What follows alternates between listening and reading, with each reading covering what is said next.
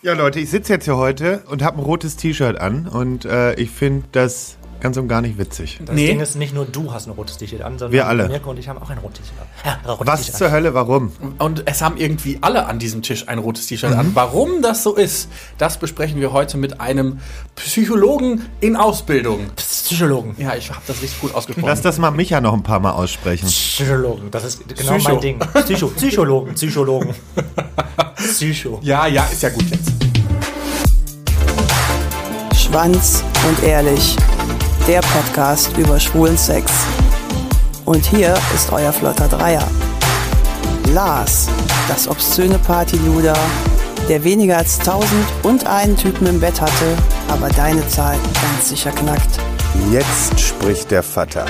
Micha, unser Hobby-Exhibitionist, der, politisch inkorrekt, das Fitnessstudio nicht nur zum Sport machen benutzt. Zoll, zoll, zoll. Und zu guter Letzt Mirko, unser Anstandswauwau und Hüter der Podcast-Touren. Hallo, herzlich willkommen zu einer neuen Folge Schwanz und Ehrlich. Und heute reden wir mit einem Psychologen in Ausbildung und der hat einen Schwerpunkt, sage ich mal. Und zwar in Sexualtherapie und Partnertherapie. Aber er kann mich auch gerne ähm, korrigieren. Hallo Kevin. Moin. Herzlich willkommen. Ja, danke, dass ich hier rein darf. Hi. ja, äh, kannst du vielleicht einmal kurz erklären, was du eigentlich so machst? Ja, ich habe ähm, letztes Jahr meinen Masterabschluss in Psychologie gemacht und äh, bin jetzt inzwischen in Ausbildung zum Psychotherapeuten, ähm, Tiefenpsychologie und Psychoanalyse, falls das irgendjemandem was sagt, der zuhört. Genau. Wir gucken mal. Uns, uns sagt nicht. Uns wir drei, wir sind ja dumm und deshalb uns sagt's nichts, aber vielleicht Leuten da draußen. Ähm, wir haben dich eingeladen oder du hast uns geschrieben und ich fand das total spannend, weil du Fragen beantworten kannst, die wir uns, glaube ich, andauernd stellen. Warum mache ich die ganze Scheiße eigentlich? Und äh, vor allen Dingen beim Sex fragt man sich das ja häufiger, also ich zumindest. Ich weiß nicht, wie das bei. Doch, nein, mich ja nicht. Aber Lars vielleicht noch mal Was denn? Warum beim Sex? Ja, Frage warum mich mache ganz ich das oft. eigentlich gerade? Ja, ja. Echt? Kenn ich. dich beim Sex, warum du Habe ich schon öfters ge- mich gefragt. Ja, aber vorher auch. Wenn du so. Warum du Sex machst? Nee, davor nicht, eher währenddessen und danach. Ich hinterfrage nichts, was ich mache. Ja, das wissen wir, deswegen bist du so, wie du bist. Das, das wundert mich jetzt ehrlich gesagt nicht so sehr. ähm, wir haben dich eingeladen, weil du uns vielleicht Fragen beantworten kannst, warum, was und sowieso und überhaupt. Aber bevor wir das machen, deine Gedanken oder das, was quasi in der Psychologie, ich sag mal, Status quo ist, gelesen und war ein bisschen irritiert, weil das sehr, sehr, sehr, sehr, ähm, ich sag mal, nett formuliert, ähm, furchterregend klingt. Als hätten wir alle ganz, ganz große Probleme eigentlich. Kannst du vielleicht einfach mal kurz einordnen, was wir heute hören? Also warum das so ist? Naja, also grundsätzlich ist es ja eh schon mal so, dass ähm, wenn man möchte, findet man bei jedem Menschen was Psychopathologisches. Ähm, aber ähm, was einfach Sexualität angeht, das, da ist sehr wenig geforscht worden in dem Bereich bis jetzt. Ähm, man ist langsam in den Bereich gekommen und sagt, ja, man muss doch jetzt auch mal ein bisschen mehr was tun. Und ähm, ist, ja, genau, es klingt vielleicht härter, als es äh, ist. Es sind halt Theorien, wie man sie bis jetzt betrachtet hat. Und da macht man noch ganz viel in dem Bereich. Ja, genau. Okay, also man kann quasi sagen, der, der Wissenschaftsstand ist noch nie so weit, dass man sagen könnte, Mensch, die sind ja alle liberal und offen und Naja, also das Ding in der Psychologie ist ja, es gibt ja eh nicht nur eine Theorie, die etwas erklärt, sondern ähm, es, da gibt es ja immer ganz viele verschiedene Ansichten zu. Offensichtlich. Du hattest eben ein Beispiel, kurz bevor wir uns besprochen haben, über Transsexualität gesagt. Vielleicht magst du das nochmal erklären, warum das vielleicht in dem Fall dann auch ein bisschen logischer für den Zuhörer ist. Naja, also äh, sowohl, ich kann es ja auch mit Homosexualität unter anderem anführen, äh, ich glaube bis 93 stand es im ECD-10 oder ECD-9, glaube ich, war es damals, als äh, psychopathologische Erkrankung und Transsexualität steht da immer noch drin, genauso wie Fetischismus, Voyeurismus, also ganz viel in dem Bereich äh, kann man eigentlich noch als psychische Erkrankung diagnostizieren, was aber auch schon sehr in der Kritik steht und ich denke auch in den nächsten Jahren bei einer Revision der Diagnostik verschwinden wird. So, das heißt, du bist heute aber nicht als Kevin da, also nicht als Privatperson und sagst eine persönliche Meinung, sondern versuchst uns so ein bisschen durch die Irrung und Wirrung der Psychologie zu lotsen. Habe ich das richtig verstanden? Ja, könnte Also- man so sagen. Okay, also das, was du sagst, ist nicht unbedingt immer äh, abdeckgleich mit deiner persönlichen Meinung. Nein, das definitiv nicht. Gut, wir haben uns überlegt, wie kann man das angehen und ich hatte die Idee, man könnte ja einfach mal gucken, wie, wie so ein One-Night-Stand eigentlich abläuft. Also man sieht sich irgendwo, dann sieht man irgendwie, fragt man sich, okay, warum finde ich den eigentlich geil oder halt auch nicht. Und dann kommt eins zum anderen, irgendwann hat man Sex und man denkt sich am Ende so, hä? Warum? Verstehe ich nicht. Und dafür haben wir Kevin eingeladen. Und das Erste, was man sich natürlich fragt, warum stehe ich auf die Männer, auf die ich stehe? Und vor allen Dingen Micha würde ich das gerne fragen. Ja, wir könnten aber auch fragen, warum steht er auf die Kinder? ja, das So schlimm ist es ja gar nicht, Leute. Ich glaube, das ist einfach so ein Ding im Moment, weil ähm, ich fühle mich noch nicht so alt, wie ich bin. Und wenn ich dann irgendwie jüngere Menschen sehe, denke ich so, die sind mein Alter. Und, ist und deswegen fühle ich mich Micha. denen halt total zugezogen. Pädophilie. der, der, hinterher hat der, ähm, der Psychologe in Ausbildung da hinten drei neue Klienten. Ich sehe das schon. Ich gehe weinend hier raus. ich will keinen Sex mehr haben. Nee, aber tatsächlich die Frage an dich: Warum finde ich jemanden attraktiv? Naja, also da gibt es erstmal äh, ganz verschiedene äh, Ansätze zu. Das eine ist erstmal, man sollte ähnliche äh, Fähigkeiten zum Beispiel haben. Das Intelligenzniveau sollte ähnlich sein. Normalerweise geht es auch so ein bisschen nach dem Einkommen. Ähm, es ist auch immer wichtig, ähm, wie wichtig für einen selbst zum Beispiel Prestige spielt. Also ist man jetzt eher jemand, der, äh, sage ich mal, zurückgezogen lebt, dann ist er jemand, der zum Beispiel viel in der Öffentlichkeit steht, eher abschreckend. Ähm, und äh, dann spielt natürlich noch die physische Attraktivität, also das, was man sieht von einem, natürlich äh, ein wichtiger Punkt. Jetzt verstehe ich wenigstens, warum ich einfach Micha so unattraktiv finde. Bei dir ist nur das Optische. Sonst wird das ja eigentlich passen bei uns beiden, weil wir beide so mediengeil sind. Aber das Optische bei dir. ja, aber die Intelligenz ist ja auch weit auseinander. deine weißt du, ist du, deine, ja, Wobei das eigentlich sind wir beide hohl. Ich muss es zugeben, wir sind beide hohl. Innere Werte überwiegen trotzdem das Äußerliche. verbunden. Ach, okay. tatsächlich ist das so, dass eu- äh, innere Werte tatsächlich überwiegen. Weil meine Mama Das hat immer gesagt, auch. meine Mama hat eigentlich immer gesagt, das Äußere Nee. legt quasi fest, wer zusammenkommt und das Innere, wer zusammen bleibt. Das finde ich so interessant, das merke ich zum Beispiel, wenn ich zum, wenn, wenn, wenn man jetzt einen Typen ähm, interessant, attraktiv findet, also wenn man jetzt nur vom Äußerlichen ausgeht und wie unattraktiv der einfach durch seine innere Art werden kann, das ist so extrem. Und genauso ist es umgekehrt, dass wenn jemand vielleicht nicht so dieses äußere Erscheinungsbild hat, was man sich normalerweise vorstellt, dass man die Person aber auf einmal viel mehr mag, na Mirko, ähm, dann ähm, ist, es, ist es halt so, ähm, dann äh, findet man die Person einfach äh, super attraktiv nachher. Grundsätzlich ist es schon mal so, dass ähm, bei Homosexuellen das Äußere eine deutlich äh, wichtigere Rolle einnimmt als bei Heterosexuellen.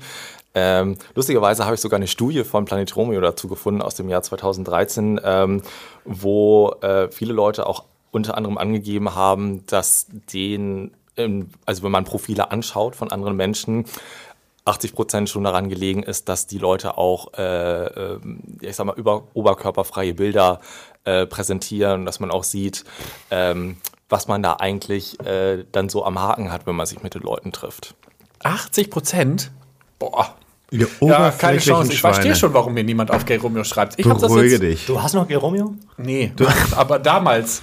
Ich hatte keine oberkörperfreien Bilder. Naja, gut. Okay, also man muss quasi auf der gleichen Wellenlänge sein, sagst du so grob. Also gleiche Intelligenz, gleiches Einkommen, gleicher sozialer Status irgendwie. Gibt es da noch mehr Faktoren? Ja, also wenn man, also wenn man Attraktivität an sich, also man muss ja unterscheiden, handelt es sich jetzt um das, das Attraktivitätsparadigma, das ist das, was ich vorgestellt habe, das mit der Matching-Hypothese. Die besagt zum Beispiel auch, dass Menschen, die, man kann es auch runterbrechen, also nicht nur auf der Beziehungsebene betrachten, sondern ähm, zum Beispiel auch äh, in der Firma, die Leute, die sich in der Nähe aufhalten, mit, das sind immer die Leute, mit denen du dich normalerweise anfreundest. Das ist dann, also die Nähe spielt zum Beispiel eine Rolle. Oder sind die Leute gut erreichbar? Oder haben auch die Leute ein Gegeninteresse an dir? Das kennt man ja vielleicht, man verliebt sich in eine Person und irgendwann findet man die Person aber gar nicht mehr interessant, obwohl es am Anfang war man total Feuer und Flamme für die. Und wenn das gegenseitige Interesse nicht besteht, dann ähm, ebbt auch das Gefühl der, ja, des Verliebtseins ab. Aber auch der Attraktivität oder nur des Verliebtseins? Das wäre jetzt meine Frage in dem Fall. Ja, das ist die Frage, wie man jetzt wieder verliebt sein und Attraktivität Ah, okay. definiert. Ne? Ähm, ich glaube, attraktiv ist ja erstmal das, was man ähm, äußerlich immer sieht. Und das ist, glaube ich, etwas, was relativ ähm, konstant erstmal ist. Du hast uns ja gebeten, dass wir alle rote T-Shirts anziehen. Als du mir geschrieben hast, hey, ich komme vorbei, habe ich gedacht, rote Shirts, dann springt Lars erstmal im Dreieck. Ja, Ist jetzt ja muss auch. ich, also genau, ich muss das jetzt auch wissen. Warum? Warum Habt ihr so? eine Idee? Nee, außer dass mich die Farbe rot aggressiv macht, habe ich keine, keine, keine andere Idee. Aber Ja, Vielleicht, ist weil- schon mal ein guter Ansatz. Aber sie, sie er, erregt Aufmerksamkeit. ja, Vielleicht? Merkst du. Ähm, rot ist ja, oder rot, man sagt allgemein, dass Menschen, die rote Sachen tragen, also rote T-Shirts, rote Hosen, keine Ahnung, äh, attraktiver wirken als Personen, die zum Beispiel eine andere Farbe tragen. Was? Ich habe mich selten so unattraktiv gefühlt wie jetzt gerade. Muss ich ganz Das ist ehrlich ja sagen, verrückt. ich mag rot gar nicht an mir. Ich finde so Weinrot finde ich noch okay, aber das, was wir jetzt gerade anhaben, dieses Signalrot, finde ich, Rot, rot, rot. finde ich ein bisschen schwierig. Aber okay, interessant zu wissen. Auf jeden Fall ist es so, dass Menschen, die rot tragen oder ein rotes Erscheinungsbild haben, dominanter wirken, beziehungsweise aggressiver und somit eher die, naja, also eher dazu, also die andere Person denkt dann eher so, naja, das ist jetzt der Typ, der mich dann verteidigt, sage ich jetzt. Ist das bei Frauen auch so? Ja, das ist ein generelles, äh, das ist ein generelles Ding. Menschen Genau. Problem eigentlich. Es gibt ja auch Leu äh, Frauen, die, äh, die zum Beispiel rote Kleider viel tragen oder so. Ne? Also Ah, verrückt. Habe ich noch nie drüber nachgedacht, dass die Farbe irgendwas aussagt. Da sieht man wieder, wie friedlich ich bin. Ich trage einfach nie rot. nee, wir tragen auch immer nur schwarz. Nee, ich kriege immer nur weiß eigentlich. Gibt's da, da gibt's da noch irgendwie was zu, wenn man schwarz trägt? Bestimmt. wüsste ich jetzt nicht. Also das Okay. könnte man anders betrachten, warum Leute schwarz tragen. Wollen sie nicht auffallen oder Wollen sie dünner aussehen? Wie sie hier versuchen, vor allen Dingen auch Mirkus Blick gerade, weißt du? Oh Ach, herrlich. Das wird richtig gut heute, ich merke das schon. ähm, gibt es denn irgendwie so, ich sag mal, Merkmale oder ich meine jetzt abgesehen von diesen soziokulturellen Dingen wie Intelligenz und gleicher Status und so, gibt es da auch irgendwie Dinge, die man irgendwie festmachen kann, dass die eine Arschbacke größer sein sollte als die andere oder irgendwie was anderes? Naja, also generell ist Attraktivität erstmal was kulturell bedingtes. Also die Schönheitsmerkmale, die wir ähm, im Westen haben, ähm, stimmen ja jetzt zum Beispiel nicht mit indigenen Völker überein. Es gibt ja zum Beispiel indigene Völker, die sich irgendwie äh, so Teller in die Lippen machen und was weiß ich für Geschichten, die es da äh, alles gibt. Aber generell ist es erstmal so, dass ähm, naja, dass ein jugendliches Erscheinungsbild äh, wichtig ist. Also junge Leute wirken zum Beispiel unheimlich attraktiv. Ähm, oder äh, Personen, die ähm, muskulös aussehen, also die äh, Fitness ausstrahlen.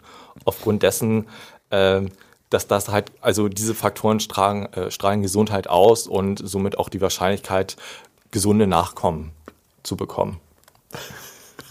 Wir merken, du merkst schon, wir versuchen uns hier gerade untereinander zu dissen, während wir diese Folge aufnehmen. Das, äh, ich habe wirklich die Befürchtung, nach dieser Folge wirst du drei neue Patienten haben. ähm, Gibt es denn noch irgendwie, also außer Fitness und Gesundheit, irgendwie was, wenn ich jetzt hier auf mich aufmerksam machen will, in einem Club oder auf einem Grinder-Profil, was mache ich da? Also, ähm, was heißt überraschenderweise, aber es gibt ja immer viele dieser Profile, wo man das Profil anschaut und sich so hinterher denkt, ja, sieht ganz hübsch aus, aber ist so ein Macho-Profil, sage ich jetzt mal. Ähm, das sind zum Beispiel so Sachen, die nicht so antörend wirken. Also Profile, die äh, Fotos beinhalten, wo man zum Beispiel drauf lächelt, die wirken anziehender auf Menschen. Ich hatte noch nie ein lächelndes Bild da drin. Dein Lächeln Ja, ist solltest man, solltest man, genau, solltest man eins machen, worauf du lächelst und die Leute fragen, ob sie das attraktiver finden als das, wo du drauf Das ist mir auf Insta aufgefallen, dass ähm, ich jetzt mal, ich habe jetzt irgendwie so zwei, drei Bilder mal hochgeladen, wo ich wirklich auch mal lache. Und das habe ich vorher auch nie gemacht. Und äh, die waren echt ähm, ja mehr geliked als manch andere. Du bist ja auch jemand, der extrem viel Haut in seinen Profilen zeigt, sagen wir es mal einfach frei raus. Hure. Du bist eine nett formulierte Hure. Ja, das stimmt. Instagram-Hure. Aber ähm, macht das, also du hattest ja auch explizit dir Gedanken da, oder in, dich dazu informiert, wie das bei schwulen Männern ist. Macht das einen Unterschied? Ob, das, ob, ob heterosexuelle Frauen auf Männer stehen oder homosexuelle Männer auf Männer stehen? Also ähm, grundsätzlich ist es schon mal so, also dass ähm, wenn, sagen wir mal, ich bin online und ich schaue und ich würde jetzt nach Profilen suchen ähm, und ich würde jetzt nach äh, einem Sexdate suchen, One-Night-Stand, irgendwas in die Richtung, dann äh, schaut man sich tatsächlich eher, wie wir alle wissen, eher die Profile an, die viel Haut zeigen. So ein Profil ist allerdings kontraproduktiv, wenn man nach einer Langzeitbeziehung sucht. Das ist relativ plausibel, finde ich jetzt zum Beispiel. Ja, ja, Aber, absolut. aber verrückt, dass wir das jetzt einfach so sagen, ja, stimmt. Und, aber, aber, Aber genau diese Profile so führen. Ja, das, also du Ja gut, aber sucht ihr auf Romeo oder Grinder, sucht ihr dann eine Langzeitbeziehung? Also ich finde, wer sucht, also das sind für mich keine Plattform, Also- wo ich eine Langzeitbeziehung suche. Für mich war das Ding, ich habe ja über diese äh, Plattform, wenn dann immer nur Sex gesucht. genau, ich bin auf die Bilder keine aber dieser Plattformen mehr, schon seit Wochen nicht mehr. Ähm, und genau, dafür sind dann, dann die Nacktbilder praktisch. ähm, aber Ja, aber ist grundsätzlich, so. na, Ist es ist so. ja, sagen- machen wir uns nichts vor. Du zeigst ein bisschen mehr Haut und schon kriegst du auch schneller Sex. Ja. Das ist ja eine völlig normale Sache. Ähm, aber dass ich Normal jetzt sollte das eigentlich nicht sein. Aber okay. ja bei den Eine plausible Sache. eine plausible Sache. Wow, wow, Micha. Danke. Oh mein Gott, verbunden. Kevin denkt sich gerade, oh Gott, wo bin ich hier? Ja. Halleluja. Nee, aber ähm, Was ich an der Stelle noch ganz interessant finde zu sagen, ist, dass sich ähm, bei homosexuellen Männern eine Beziehung tatsächlich eher aus sexuellen Kontakt entwickelt. Äh, was ein großer Ja. Unterschied ist zu äh, heterosexuellen Ich werde nie einen Partner finden. Beziehungen. Eben, das ist das Ding. Micha hat, äh, Mir, Micha sei schon, Mirko hat zweimal im Jahr Sex. Wie will er da einen Partner Ja, finden? da wirklich. Und dann auch noch ohne Nacktbilder. Fick doch mal Ja. für eine Beziehung. Nee, nee, muss nicht. Ähm, ich finde jetzt jemanden auf Grinder oder im, auf der Party wahnsinnig attraktiv, weil der ein rotes Shirt anhat, Lars. Wir beiden sehen uns gleich noch. Und ähm, haben, dann, haben dann abgemacht, hey, heute läuft was. Heute läuft richtig was. Vor allem so. Mit dem Nee, Gesichtsausdruck. mit dem Gesicht aus. Ich habe noch nie jemanden auf einer Party abgeschleppt, weil ich einfach zu dumm dafür bin. Noch nie angesprochen. Oder zu Na, ich hab- schüchtern. Ja, vermutlich zu schüchtern. schüchtern, zu schüchtern. Wir haben auf einer Party jemanden gesehen und denken uns, boah, geil. Heute habe ich richtig Bock. Und dann sagt so eine kleine Stimme bei uns im Kopf, moralisch ist das jetzt schon ein bisschen flexibel, dass ich jetzt schon wieder Sex mit jemandem habe. Das wäre jetzt schon das 15. Mal im, in dieser Woche. Ne, Lars? Und deshalb wäre die Frage, wie viel Sex ist eigentlich, also wie viel Sex ist eigentlich normal? Ja, das ist immer eine gute Frage. Wie viel Sex ist eigentlich normal? Also grundsätzlich ähm, muss man erstmal betrachten, also wirklich die Frequenz und auch die Qualität des Ganzen. Oh, Oh fuck, warum habe ich jetzt schon das Gefühl, dass ich jetzt richtig einen vor die Fresse kriege? Macht ja nichts. mal passiert. hören zu. Wir hören trotzdem zu. Also ähm, ich würde leider auch tatsächlich sagen, dass Person, also dass in, in, in unserer Minderheit es öfters vorkommt, dass äh, die Sexualkontakte schon in der Anzahl pathologisch werden. Sagen wir mal so, wenn ich äh, äh, in einer Beziehung lebe oder auch meinetwegen offene Beziehung, was weiß ich, und ich habe mit dem Partner jetzt am Tag fünfmal Sex. Und das jeden Tag in der Woche. Das wären jetzt 35 Mal. Genau, ähm, dann ist das im Vergleich, wenn man jetzt sagt, ähm, ich habe jetzt fünf Sexdates am Tag mit einer wechselnden Person, dann ist das die pathologische Komponente, weil äh, es darum auch um die oder die Anonymität eine wichtige Rolle spielt, beziehungsweise die fehlende Intimität in der diadischen Beziehung, also in zwischen den beiden. Ah, okay. Also diadisch bedeutet zwischen zwei Personen. Genau. Ah, okay, so. Das, wir müssen heute noch ein paar Begriffe erklären, weil Wie schlau wir heute und rausgehen. ich, ich, wir sind nicht so, so fit, was Fremdwörter angeht, aber wir geben uns Mühe. Das heißt also, 35 Mal Sex mit dem Partner in der Woche ist Also, okay. Und Also- 35 Mal mit Sexdates ist schwierig. Ich habe das natürlich jetzt ein bisschen überspitzt formuliert. Ja, ja. das habe ich mir gedacht. Ähm, Naja, so. Also. Höchstzeiten waren bei dir wirklich so, ne? Da erinnere ich mich dran. Nein, Doch nicht eine ganze 35 Mal? Woche. Nee, Bist so du, fünfmal am Tag. hast du geraucht oder was? Ja, bei mir nicht, bei ihm. Nein, es gab doch mal diesen krassen Tag. Ach, der. Ja, ja. Mit den sieben war das. Ta nee. Mehr vielleicht. ähm, also es ist tatsächlich so, dass ähm, äh, viele wechselnde Geschlechtspaare oder generell viel Sex, also man nennt es äh, in der Psychologie Hypersexualität, ähm, schon auch eine Form der Kompensation sein kann, also der, zum Beispiel der Emotionsregulation oder anderer Form. Äh, Man diskutiert auch noch, ob es jetzt eigentlich äh, ein, eine Sucht ist tatsächlich oder ob es ähm, eine Impulskontrollstörung bzw. ein Zwang ist. Also bei mir tippe ich wirklich teilweise auf eine Sucht, weil das ist bei mir zum Beispiel ja auch dann nur, also mittlerweile ist es nicht mehr, aber ähm, dass das immer so phasenweise kam. Dann gab es halt so, so, so Phasen, wo ich das gar nicht mehr unter Kontrolle hatte und wo ich dann auch wirklich nur rumgevögelt habe, also auch ohne groß nachzudenken. Und dann kamen aber auch wieder die Phasen, wo ich dann auch wieder gesagt habe, so, ey, nee, jetzt komm mal wieder klar hier. Es ist grundsätzlich schon so, dass die Menschen, ähm, deswegen geht es oder diskutiert man das Ganze ja noch, ob es eine Sucht ist oder nicht. Die Menschen vernachlässigen ja zum Beispiel dann auch ihre sozialen Kontakte. Also gehen zum Beispiel eher, äh, äh, haben dann eher ein Sexdate, als sich mit Freunden zu treffen. Oder ähm, kommen mal zu spät zur Arbeit, weil sie sich noch mit jemandem getroffen haben. Oder äh, haben zum Beispiel auch ähm, häufiger Risikokontakte, was natürlich in Zeiten von PrEP, äh, sage ich mal, äh, jetzt ein bisschen Oh abgeschwächt Gott. wird. Aber Oh, Ja. Lars, was möchte ich irgendwas sagen? Trifft alles zu. Nein, also soziale Kontakte, die habe ich immer gepflegt. Weil er mit denen auch Sex hatte. Ich kann sagen, dass da jetzt eine Auslegungssache ne? Puh. Nein, das hört sich jetzt schon sehr krass an, aber nein, ähm, ich glaube, da bin ich trotzdem noch einigermaßen klar gekommen. Weniger als 1001 Typ. Ja, ja. Nein, aber trotzdem bin ich noch klar gekommen. Aber ich sag mal so, wenn ich das jetzt so höre, würde ich sagen, bin ich relativ nah an einer Sucht vorbeigeschlittert. Was ist denn jetzt normal? Oder kann man das nicht fest sagen? Ich würde sagen, dass man es eigentlich tatsächlich nicht fest sagen kann. Okay. Gott sei Dank. Weil da hängt halt auch einfach viel von ab. Also äh, es gibt ja zum Beispiel auch Leute, die, die ähm, siebenmal am Tag äh, äh, ein Porno schauen und sich dabei einen runterholen. Ähm, man kann auch Pornografiekonsum als Sexsucht bezeichnen. Oh, gut, dass wir über Pornos reden.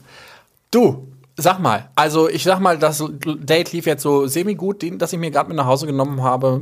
Und jetzt bin ich aber irgendwie ein bisschen horny und hab Bock, irgendwie noch was zu machen. Aber Pornos stehen ja auch durchaus in der Kritik für, was weiß ich, jede Menge Sachen. Hypersen äh, Hypersexualisierung und so weiter und so fort. Ganz merkwürdige äh, Dinge, die man leisten soll und muss im Bett, die außer Micha und Lars niemand im Bett leisten kann. Wie siehst du das als Psychologe in Ausbildung? Ich kann das Wort erzählen. ähm, wie siehst du das al- als Psychologe in Ausbildung mit den Pornos? Naja, also grundsätzlich ähm, gibt es da erstmal zwei Strömungen in der Psychologie. Die einen sagen, ähm, halb so wild. Und die anderen sagen, dass es durchaus zum Problem wird, ähm, weil äh, der, der Fokus immer mehr auf Sexualität gelenkt wird und Intimität und ähm, auch das Interesse an einer anderen Person ähm, einfach auch in der Richtung ein bisschen abnimmt. Und lustigerweise, ähm, da war ich ein bisschen erstaunt drüber, ich wusste es selbst nicht, gibt es eine Störung, also eine, eine, eine, sie heißt Pornografie-induzierte erektile Dysfunktion. Das heißt, dass man, ähm, weil man sehr viel Pornos konsumiert hat, ähm, die Erwartung dann bei einem selbst so hoch ist an, an Sex, dass man äh, keine Erektion mehr bekommt. Ach krass. Also sich so Das selber unter glaube ich Druck auch setzen, sofort. Von Ja. zu vielen Pornos gucken, oder was? dass man sich so unter Druck setzt, dass man diesem, diesem Ja Idealbild Pornos entsprechen muss, dass man denkt, boah, nee, den kriege ich nie wieder hoch, den Penis. Nee, weil, weil wenn Schwanz du nur immer in dieser Blase bist und äh, nur immer die Pornos guckst, also deswegen habe ich auch immer gesagt, ich gucke mir nicht bei jedem Mal Wichsen auch Pornos dabei an, sondern ich kann es mir auch selber machen und anhand meiner Fantasie das Ganze steuern. Ich muss sagen, tatsächlich in der Zeit, wo es jetzt so wahnsinnig stressig durch unsere Firma und so weiter und so Ja. fort war, habe ich tatsächlich häufiger Pornos geguckt, als ich das normalerweise mache. Ich glaube aber einfach, weil, Besser abschalten zu können. weil ich einfach dann nicht darüber mir noch du kannst mal ja auch Gedanken keinen Wichsen und dabei an PTO Media Ja, denken. Das wäre schon ein bisschen ekelhaft. Warum nicht? Nee. Dann denk nee. an uns. Nee, auf keinen Fall, bitte nicht. Okay, gibt es denn noch irgendwie Probleme, die Pornos hervorrufen könnten, vielleicht? Oder auch nicht? Vielleicht sind die auch ganz toll. Naja, also ähm, ein Problem ist auf jeden Fall die, die, die aggressiven Elemente, die man ja heutzutage sehr oft in äh, Pornografie wiederfindet, ähm, die natürlich auch ähm, zu, zu einer Veränderung de, der Erwartung an den Sex führen. Oder ein, also ich sag mal, der Porno ist ja keine idealisierte Vorstellung von Sex in dem Sinne, es werden halt Extreme ausgelebt. Und Intimität kommt ja in Pornos eigentlich äh, immer zu kurz. Intimität kommt in Pornos zu kurz und das kann ein falsches Bild quasi erzeugen bei den Rezipienten, die dann, also bei den Leuten, die das gucken. Vor allen Dingen bei Jüngeren natürlich. ah, okay. Und dann haben die halt ein total merkwürdiges Bild von Sex im Kopf. Und wenn dann der erste Sex kommt, ist so, hä? Das ist ganz anders. Also Kinder da draußen, lasst die Finger weg von den Pornos. Oder Und guckt ihr nicht zu viel. Ja, Eben. oder wenn ihr Pornos guckt, dann macht euch klar, In Maßen. Sex ist halt auch viel anderes als das, was man im Porno sieht. Ja. Darf Genau. auch mal schief laufen. Und ich war auch ganz erschrocken, dass halt ähm, bei, Po- ähm, darf ich den Dings nennen? Wo, also es gibt eine, eine Seite, bei der viel äh, äh, Pornos konsumiert werden und am Tag werden da äh, 12 Millionen Stunden geschaut. Ach, guck mal. Und, und es macht ungefähr 70 bis 80 Prozent des Internet-Traffics aus. 70 bis 80 Prozent? Deswegen Ja, kannst du noch von- richtig viel Kohle Aber in machen. Deutschland. Nein, generell auf der ganzen Welt. Was? Krass. Aber nur von der einen Seite? Nein. Ah, Also okay. generell von Insgesamt Porno. Insgesamt Insgesamt Porno. Porno. Ich dachte Genau. gerade schon, weil ich hatte nämlich gerade im Kopf, ich habe nämlich letzt, gestern erst gesehen, wie viele Stunden ähm, YouTube-Videos geguckt werden. Und das sind eine Milliarde am Tag. Das ist eine Eins mit neun Nullen. Das ist sehr, sehr viel. Aber gut, dann wissen wir Bescheid. Pornos gucken eher mit Vorsicht zu genießen und lieber noch mal die Fantasie anstrengen, wenn es geht, weil äh, Das macht kann auch am so Ende viel schön mehr sein. Spaß. Ja. ja. Und man kann in der Fantasie auch Sex mit den Leuten haben, mit denen man Lust hat, Sex zu haben. Ich Ja, habe allgemein eher Sex mit Leuten, mit denen ich Lust habe. Gut, dann sagen wir mal, wir, äh, wir, wir, wir haben während des Pornos Nimmt noch alles. Gay Romeo angeschmissen oder Grinder oder was auch immer, Tinder, mir egal, irgendwas. Und dann ähm, meldet sich doch jemand, boah, geil, in fünf Minuten bin ich da. Lars wartet mit Jockstrap auf dem Bett und lässt sich von hinten nehmen. Und jetzt ist die Frage, Warum ey, schon was, wieder? warum nicht? Vielleicht setzen wir dir mal eine Maske auf und du lässt dich von hinten. Oh, vielleicht. Aber die Frage ist ja, warum, warum stehen, oder das ist vielleicht auch nur ein Gefühl, aber warum, was ist die- diese, die, diese Faszination von Dominanz und Devotheit beim Sex bei schwulen Männern? Naja, grundlegend äh, muss man erstmal ähm, da zwei Gruppen unterscheiden. Also die Person, die ja eher dominant ist. Richtig. Oder top, meistens sind es ja die Tops. Ähm, die haben Angst vor Zurückweisung und unterwerfen deswegen den anderen Partner, um, wenn sie auch zurückgewiesen werden, ähm, es sich nicht so schmerzhaft anfühlt, sage ich jetzt mal. Ähm, und ja, ist dann die Faszination, auch den anderen einfach dabei ein bisschen äh, zu demütigen. Das ist dann äh, der Kick bei der ganzen Sache. Warum ist das in dem Fall der Kick? Also der Dominante und der Devote, das ist ja auch so ein bisschen Einverständnis dazu. Also es ist ja nicht so, dass wir hoffen es zumindest, dass alles ohne äh, Konsens passiert. Also dass Leute sich da aktiv drauf einlassen, zu sagen, okay, ich möchte diese Rolle und diese Rolle ausfüllen. Warum machen Leute das? Also beim Top jetzt so, aber warum machen das devote Leute? Ja, ähm, also warum devote Leute äh, sich jetzt unterwerfen, sage ich jetzt mal. Ähm, da ist es, also, da gibt es zwar auch die Angst, zurückgewiesen zu werden, ähm, aber äh, die Angst ähm, ist, ist größer als die Angst vor der Abwertung. Okay, das muss ich kurz einmal überlegen, was das jetzt bedeutet. Das heißt, jemand lässt sich lieber demütigen, als äh, also in einem Spiel, als sich selber klar zu machen, dass jemand einen aktiv doof finden könnte. Ja, in dem Sinne schon. Also es geht dann ja auch ein bisschen darum, ähm, dass die Person Angst haben könnte, zum Beispiel nicht zu genügen. Und deswegen macht sie eher etwas, was dem anderen gefällt. Ah. Oder dem anderen etwas zu geben. Also als Devoter versuchst du eher Wünsche zu erfüllen, damit du quasi selber das Gefühl hast, du hast was richtig gemacht, obwohl du dich selber nicht selber so mit dir im Reinen bist. Ja, ob man deswegen nicht mit sich im ähm, Rein ist, weiß ich nicht, aber äh, ähm, Das wäre sonst meine Lebensgeschichte. Aber gut, ich dachte, gut, dass du das rausgenommen hast. Ich bin so froh. aber, aber man stellt sich auf jeden Fall eher zur, zur Verfügung, weil die Angst da ist, äh, sonst abgelehnt zu werden von einem anderen. Also nicht in sexuellen Kontakt treten zu können. Der Devote hat in dem Fall, also gibt ja so ein bisschen quasi das auf und hat halt Bock, rangenommen zu werden, sag ich mal, um jemandem zu gefallen. Ja, er gibt sich eher hin oder mag es, die Wünsche des anderen zu erfüllen. wohinter aber ja auch, äh, ähm, sag ich mal, dann auch wieder eine Funktion steht, nämlich indem man der anderen Person ja das gibt, was sie möchte, äh, die Person auch wieder an sich ein bisschen zu binden oder Macht über diese Person zu erlangen. Und dann ist ja auch wieder die Frage, wer hat eigentlich dann Macht über wen? Also das heißt, Devote sind eigentlich eigentlich zwielichtige kleine Biester, die versuchen, über die dominante Männer die Macht zu ergreifen und äh, die Weltherrschaft an sich zu reißen. Vielleicht. Vielleicht, Vielleicht, Sind Devote genau. manchmal, vielleicht sind Devote manchmal aber auch faul. Ich bin nämlich manchmal devot, weil ich einfach faul bin, weil ich keinen Bock habe, den Ton anzugeben. Und dann denke ich, mach einfach und dann tue ich einen auf devot. Kann Ach, ja wirklich? auch sein, ne? Also du, du bist dann so, du hast dann einfach keine Lust und sagst dann, Ich habe keine Lust, einen Ton anzugeben. Denk dann, also ich habe schon Bock auf Sex, aber ich habe keinen Bock dann auf dieses. Ah, Er ich hat keinen Bock, an. sich groß zu bewegen. Ja, genau. dabei. Und dann denke ich mir, dann bin ich eben halt devot. aber das finde ich als Devoter auch scheiße, wenn man sich nicht bewegt. Ja, aber du weißt, wie ich meine. Natürlich bewege ich mich, aber ich habe keinen Bock, jetzt groß da irgendwas anzulernen, sondern einfach machen zu lassen. Nicht dieses, oh ja, hier und so. Kevin atmet schon wieder tief. Nein, ich denke, das ist grundlegend. Äh, also hier geht man ja auch wirklich von Extremform aus. Also ich denke, dass, äh, dass es grundlegend nichts äh, ist, was man jetzt irgendwie pathologisieren müsste. Wenn man zum Beispiel so einen Typen hat, der, der irgendwie, der will einen äh, kein Blasen, der will, weiß ich nicht, der will nur von vorne bis hinten bedient werden. Ähm, oder ähm, kann auch dann küssen oder sowas gar nicht zulassen, dann äh, wird das schon ein bisschen merkwürdig. Okay. Gut, jetzt haben wir alle Sex gehabt und denken uns am Ende des Tages, fuck, warum hatte ich eigentlich Sex?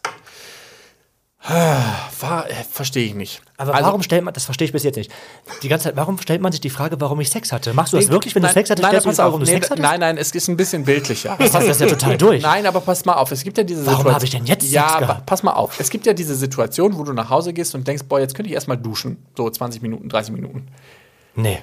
So lange duschst du? Hallo, doch, das kenne ich schon. Das kennt man, also ich kenne das schon. Dass man sich danach mal richtig. Nein, nicht immer. Ich dusche nicht immer 20 und 30 nee, Minuten. aber sondern wenn es weird war. ja, es gibt so dass man sich Sexdates, da denkt, denke ich, ich, so, das war nach meinem ersten Ding, wo ich mir wirklich äh, danach, ich habe unter der Dusche gestanden und habe mich gefühlt wie die letzte Hure. ja, das erste Mal, Ich habe dass mich richtig schwulen benutzt Sex hatte, gefühlt. war mega Boah. merkwürdig. Nee, also das Ich fand ich stand- so eklig. Ne, ich stand wirklich dann unter der Dusche und dachte, du bist wirklich. Schönen du bist Dank fürs erste dreckig. Mal. Ja, wirklich. und das nicht, Oh weil ich war, überall Sperma hatte, sondern einfach, weil ich mich merkwürdig gefühlt habe.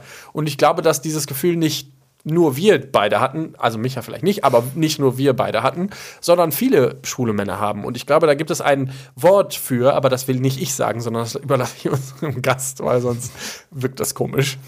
Ähm, ja, da sprechen wir von der internalisierten Homonegativität.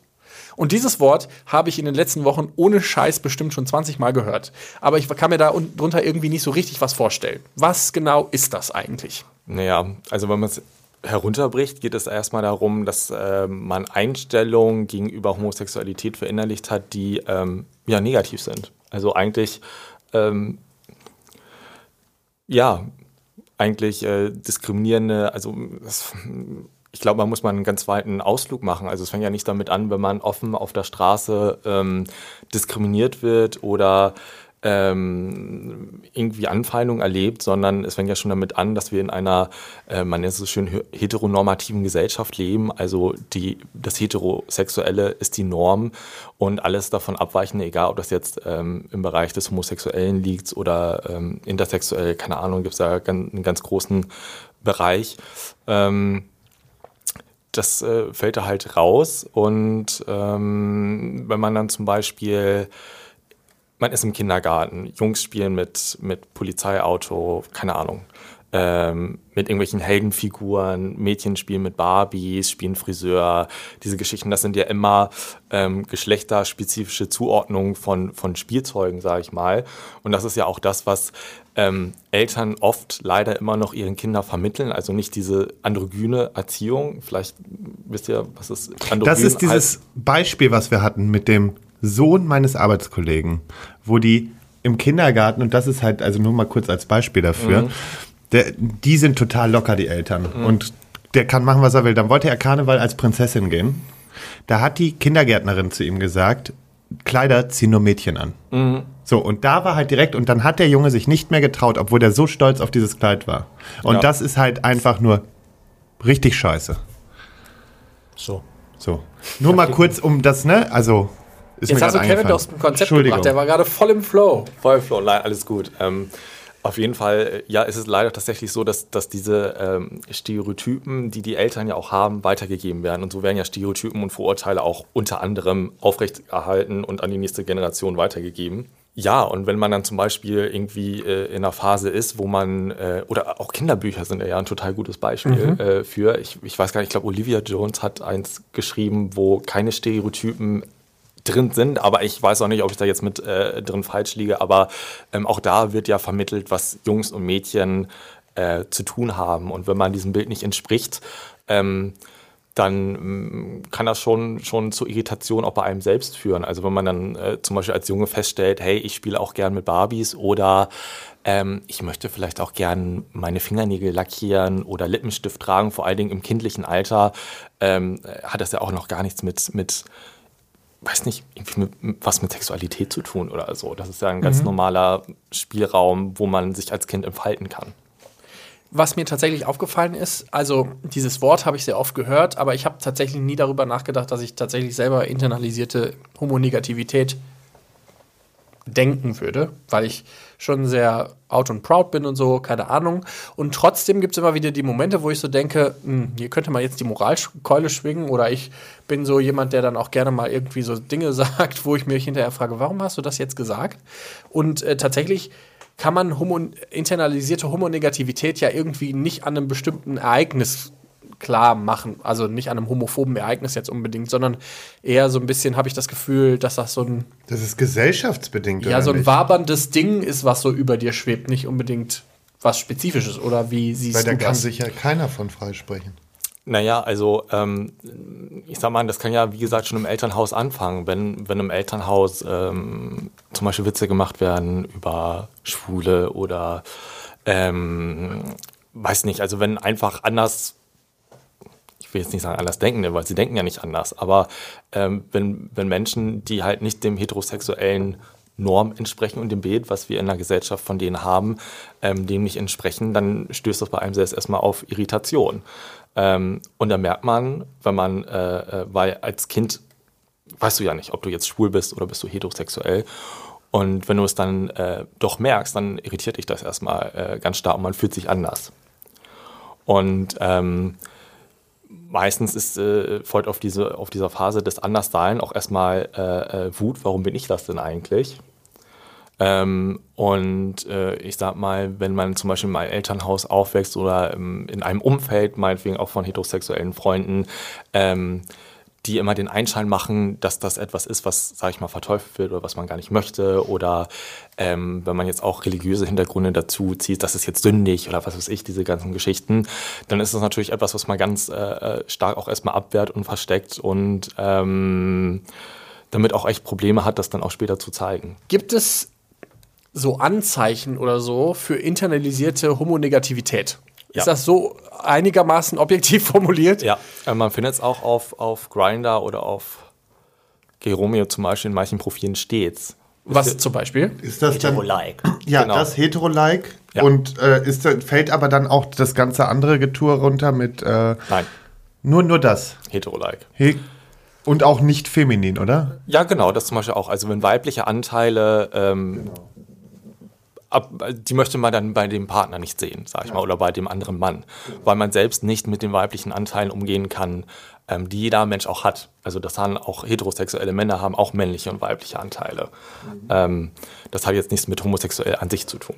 Für einen selbst vielleicht auch ein gute, gutes Stichwort ist, um das zu erkennen, ob man internalisierte Homonegativität hat oder nicht, ist zum Beispiel, traut man sich auf der Straße Händchen zu halten? Kann ich meinem Partner Oh, offen in der Gesellschaft zeigen, Oh Gott. Ja, ja, erzähl dass, weiter. ähm, äh, äh, ähm, ja, also kann ich auf der Straße offen äh, mein, meine sexuelle Orientierung zeigen oder muss ich mich davor verstecken? Mirko ist ja, ich nicht. homophob. Offensichtlich, ich habe offensichtlich internalisierte Homonegativität und mir war es bis gerade nicht mal bewusst. Großartig. Naja, aber das ist ja schon mal gut zu wissen. Nee, Dann aber das habe ich dann nicht, muss ich sagen. Dann habe ich das wirklich nur in ganz abgeschwächter Form mal ab und an. Aber so dieses öffentlich Nee, das, das Zeigen und so. Das Hallo, eher- ich bin gerade im Fernsehen mit dem Mist. Ist das denn also, bei euch eher ein Problem, dass ihr das von euer, also fühlt ihr euch selber unwohl dabei? Oder, ist es eher, oder ist es eher, dass ihr dann, also ich habe das nämlich so, ich mache mir viel mehr Sorgen um die Außenwelt. Also ich selber fühle mich nicht unwohl dabei, aber es macht mir Sorgen, dass ich irgendwie dumme Blicke ernten könnte. Dafür. Genau. Aber das ist das. Dahinter steht ja, so wie ich bin, so wie ich bin, bin ich nicht in Ordnung. Also das ist das. sich. Das ist das tatsächlich. Also ich habe das halt ganz krass. Ich kann das. Also ich brauche da sehr, sehr lange, um mich auf einen Partner einzulassen, dass ich das mache. Das äh, gut zu wissen. Ich hatte das sehr lange und dann habe ich aber irgendwann gesagt, gib einen Scheiß drauf, so mit vielen, wie mit vielen anderen Dingen auch. Und jetzt geht's, aber ich habe da richtig lange für auch gebraucht, um überhaupt aus diesem Raster rauszukommen. Vielleicht können- haben das viel mehr, als wir das gerade ja, erwarten. voll. Genau, also ähm, ich glaube, also es ist jetzt nichts Empirisches, was ich erzähle. Ich habe keine Ahnung, aber das ist so meine äh, eigene äh, Meinung dazu. Ich denke, ähm, je weiter wir fortschreiten, äh, also was auch die gesellschaftliche Entwicklung angeht, desto weniger wird das werden. Okay.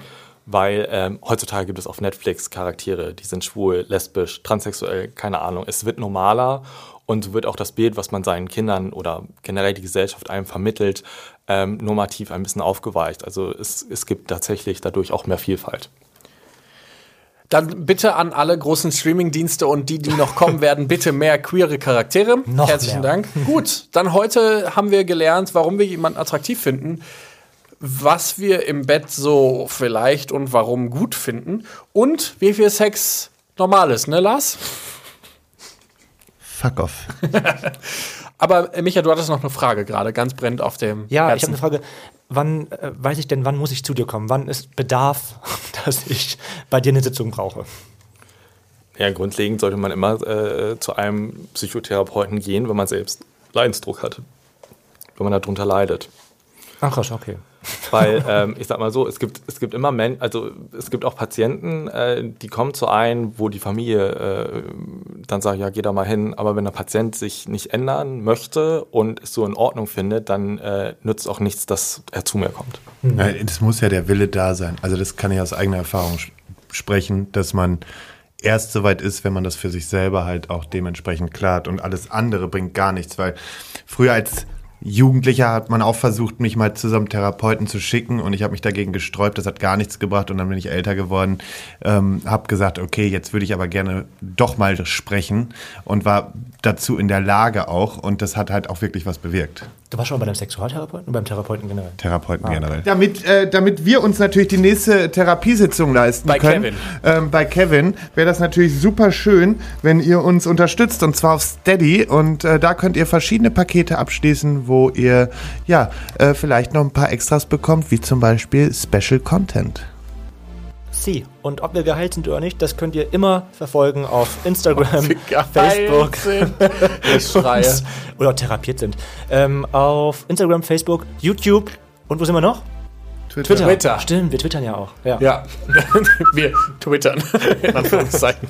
ähm, und ihr könnt uns natürlich immer Anregungen, Kritik und Fragen schicken an info@schwanzundehrlich.de oder eine Voicemail oder WhatsApp an den 01577 549 5401. Herzlichen Dank, Kevin, dass du dir Danke. den Vielen, ganzen vielen Weg aus Dank. Hamburg hierher gemacht hast und Stimmt. mit uns ähm, ein bisschen über das Ganze Warum geredet hast. Aber ich kann euch jetzt schon sagen, der Kevin wird häufiger vorkommen. Ich werde noch einige Interviews mit ihm machen. Es war auf jeden Fall eine sehr interessante Folge, muss ich Ja, sagen. Vielen Dank, dass du da warst. Ja, danke auch.